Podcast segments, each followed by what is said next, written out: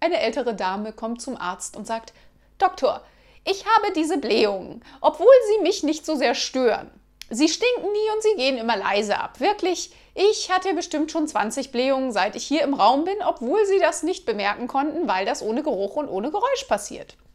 Der Doktor, nehmen Sie diese Tabletten und kommen Sie in einer Woche wieder. Nach einer Woche erscheint sie erneut und sagt, Doktor, äh, was zum Teufel haben Sie mir da gegeben? Meine Blähungen, obwohl sie immer noch leise sind, sie stinken fürchterlich. Sehr gut. Jetzt, wo Ihre Nase wieder funktioniert, wollen wir uns um Ihr Gehör kümmern.